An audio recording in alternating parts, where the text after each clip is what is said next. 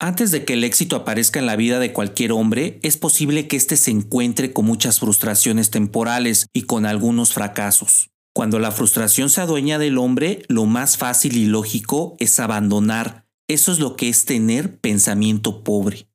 En este audiolibro te diré cómo piensa el pobre en los diferentes sentidos y créelo, en alguno te vas a identificar porque yo mismo lo hice. Tú puedes pensar como pobre en la oficina, en la escuela, con los amigos, en tu vida personal. Y quiero romper un paradigma. El que tengas pensamiento pobre no depende si tienes dinero o no. La forma de darse cuenta que tienes pensamiento pobre es cuando vas a trabajar un lunes por la mañana y te quedas pensando sin levantarte de la cama. Oh Dios mío, otra vez voy a ir a trabajar y veré a mi odioso jefe. Si es así, aguas, tienes pensamiento pobre. Así que debes de tomar acción escuchando este audiolibro, el cual te va a quitar el pensamiento pobre en todos los ámbitos de tu vida personal y que por lo mismo no te ha dejado ser exitoso y totalmente feliz. Capítulo 1. ¿Cómo puedes dejar de pensar como pobre en el trabajo? Debes de valorar lo que tienes en el momento tu trabajo, tu familia, amigos, que hay comida en la mesa, y no digo ser agradecido con Dios, ser agradecido con la vida, incluso agradecer si gozas de buena salud. Debes de dejar de quejarte porque tienes un mal jefe, una mala empresa, te explotan en tu trabajo, porque eres asalariado, no te dan oportunidades en tu ámbito laboral. Todos esos pensamientos te quitan energía y te sacan del enfoque que es ocuparte del problema.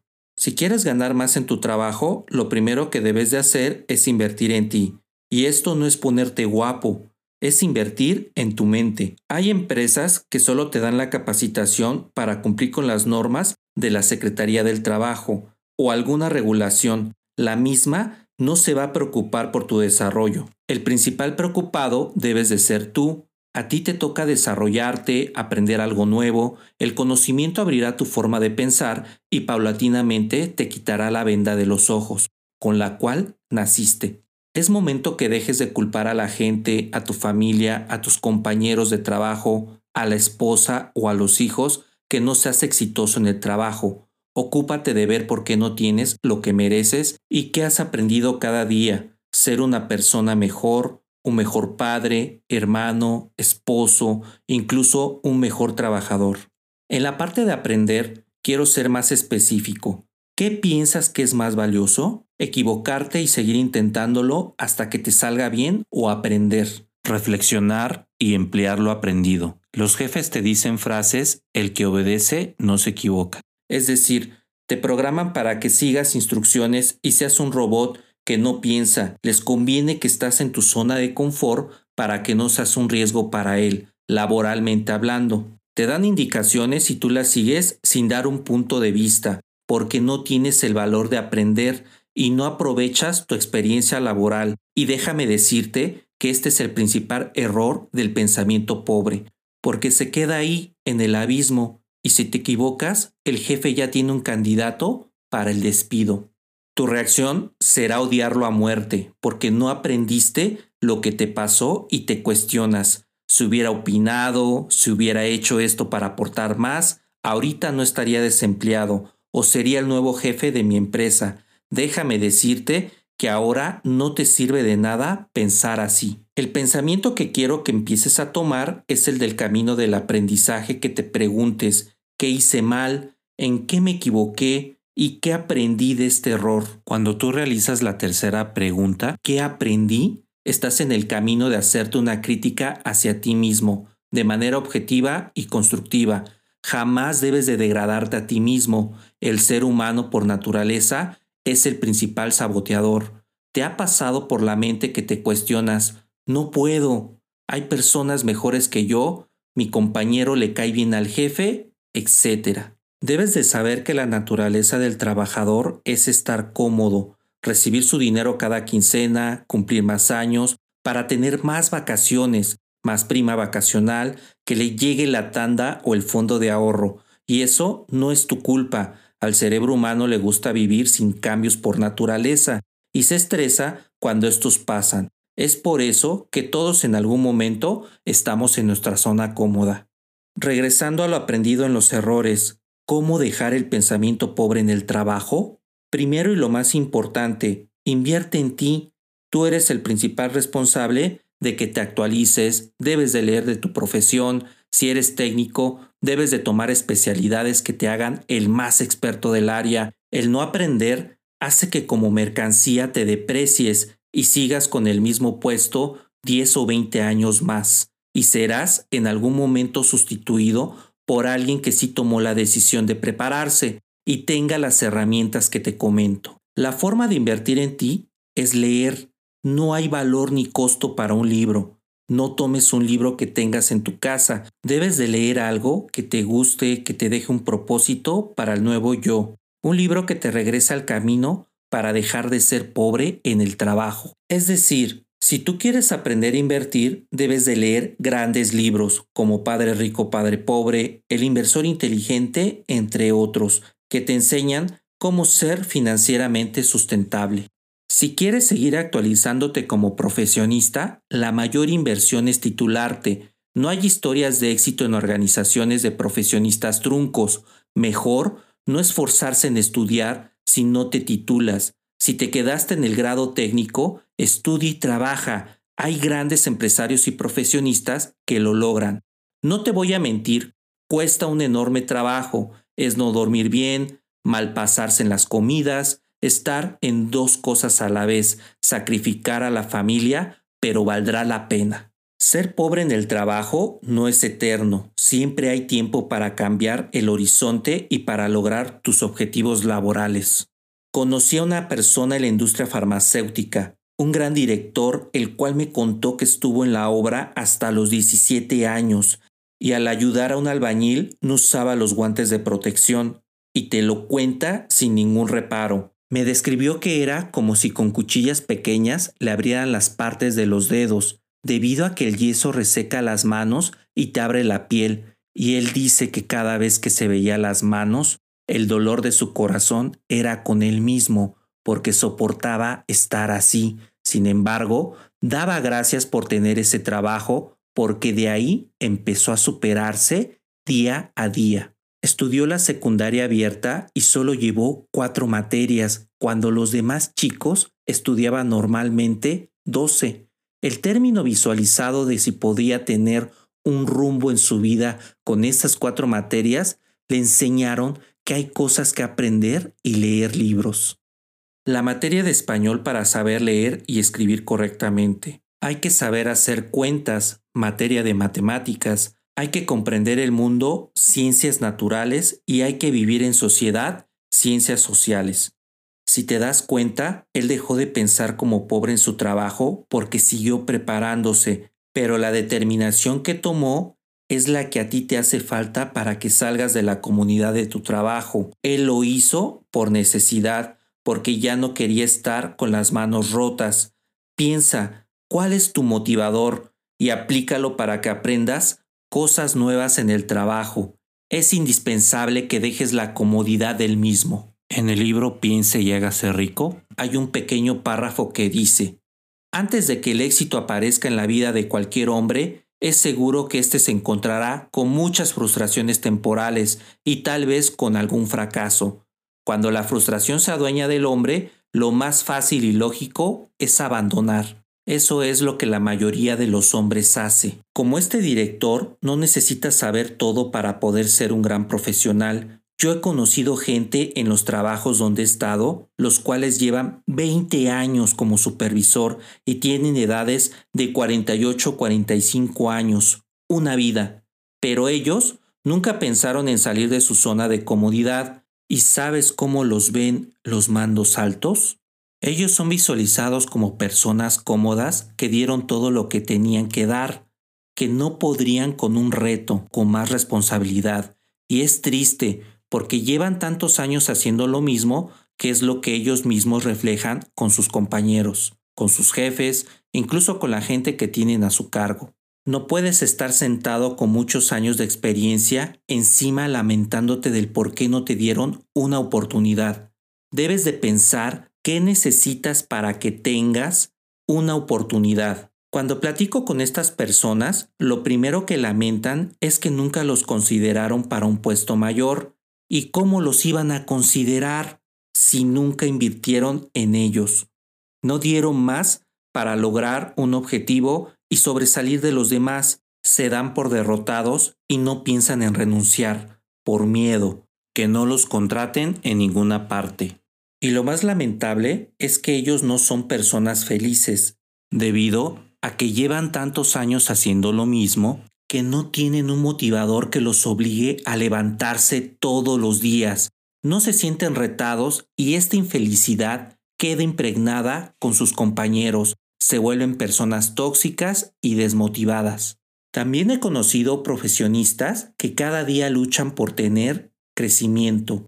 Sin embargo, los observo y se quedan muchas horas de más, pero no son productivos y se estancan, luchan cada día por sobresalir, pero se vuelven saboteadores, piensan que les pueden quitar el puesto que tanto merecen y simplemente no es culpa de ellos ser así, simplemente nunca tuvieron un mentor que los orientara hacia el cumplimiento de sus objetivos. Me explico. Un mentor es una persona llamada coaching empresarial.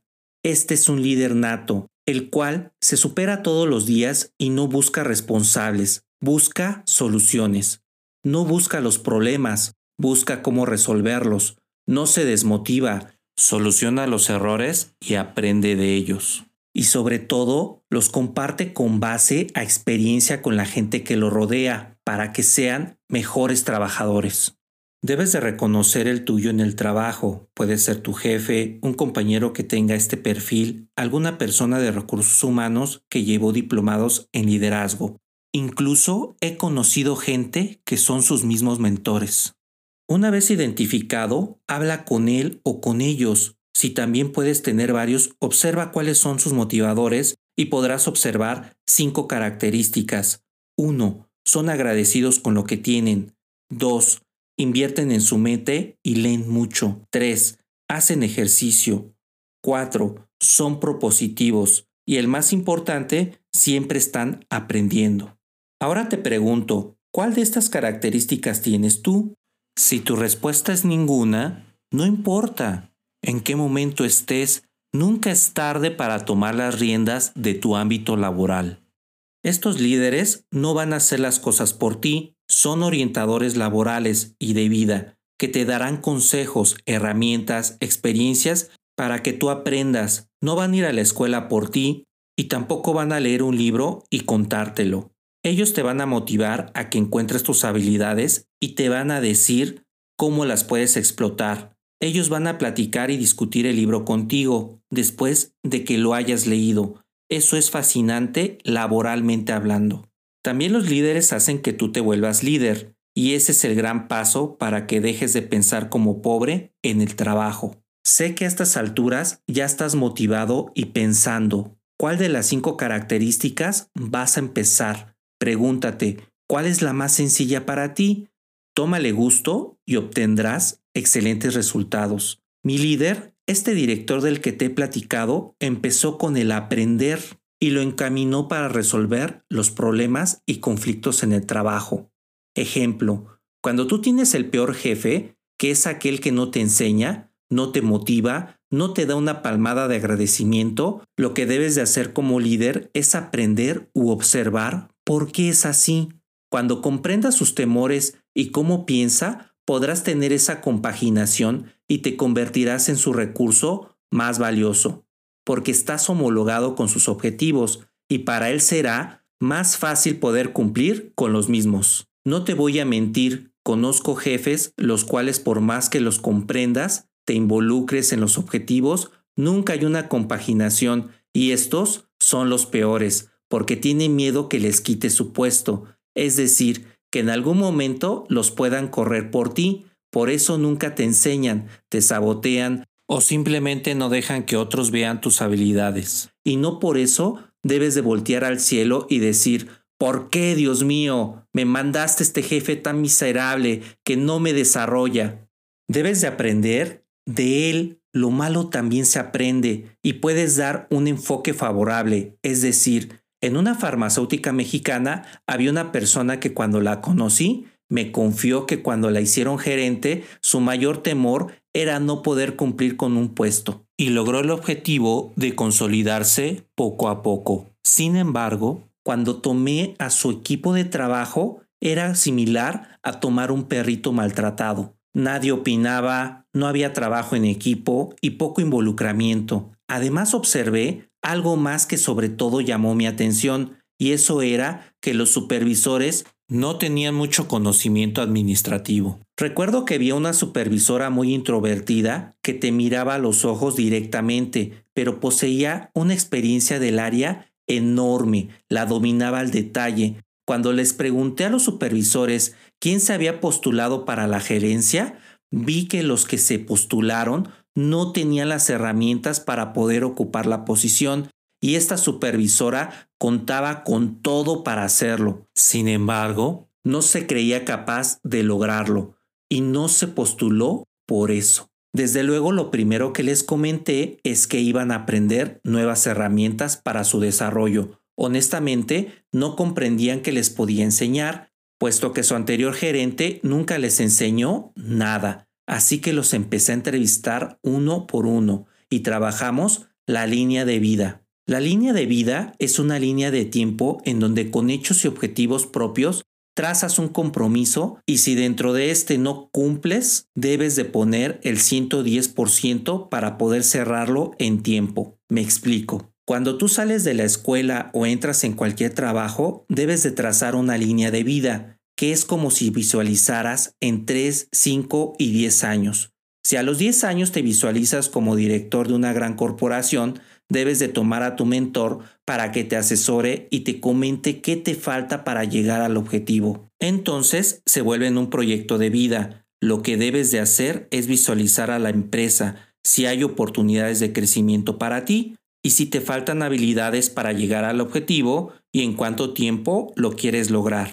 Con eso trazas una línea de tiempo en la cual marcas estos periodos y te trazas metas mensuales y por año para cumplir estos objetivos. En el libro Piense y hágase rico también viene este pequeño párrafo que me gusta decirlo a los que trabajan duro.